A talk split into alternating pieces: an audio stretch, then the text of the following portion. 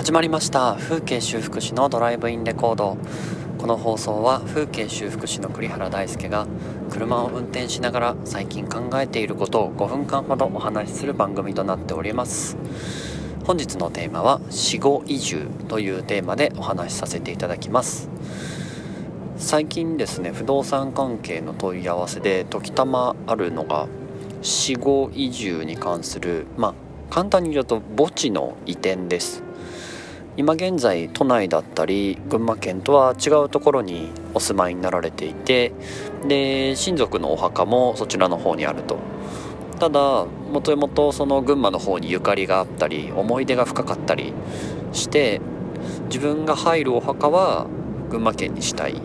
どこかいい場所がないかっていうお問い合わせが時たまあるんですね。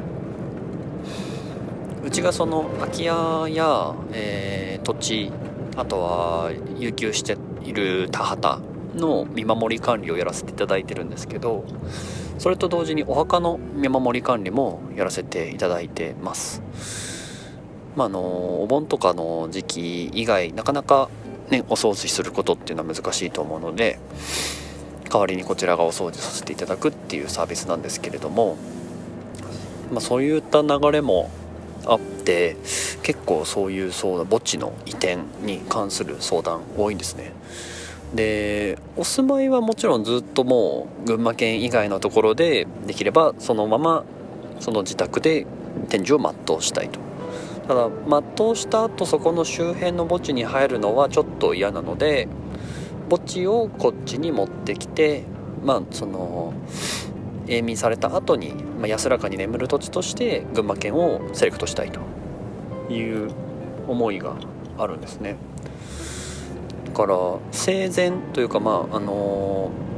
ー、まだ亡くなられる前は群馬に住んだり群馬に来たりすることは、まあ、ないんですよ、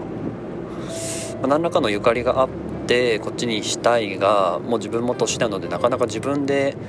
群馬の方に動くこともできない。か。あるいはうんと行きやすい場所にはあってほしいんだけれどももう自分が足腰も悪いからなかなか来れないのもありつつかつ群馬だとなかなかね交通の便もあの山間部とかになるとちょっと良くなかったりするのでそういったものがちょっと自分では動けないという方が多くてですね。まああのー、全然ね僕らはまだ就活について考える年ではありませんがなんかそういった需要も出てくるんではないかな今後より多くっていうような感じがしております。どうなんでしょうね。僕はずっと、まあ、群馬で生まれ群馬で育ち途中海外に行ったり日本全国回ったりいろいろはしましたけれども、まあ、群馬が気に入ってずっとそのまま住み続けているわけなんですけどもし僕が例えば熊本県に住んでいて熊本県で家を買い熊本県に家庭があり熊本の方で、まあ、親族もできてそっちにお墓もあり。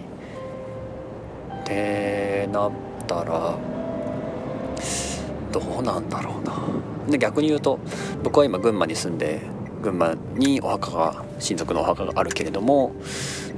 自分がもし亡くなるってなった時に群馬じゃなくてそれこそじゃあ熊本の阿蘇山の麓にあそこが好きだからお墓を移転したいって思ったらできるのか。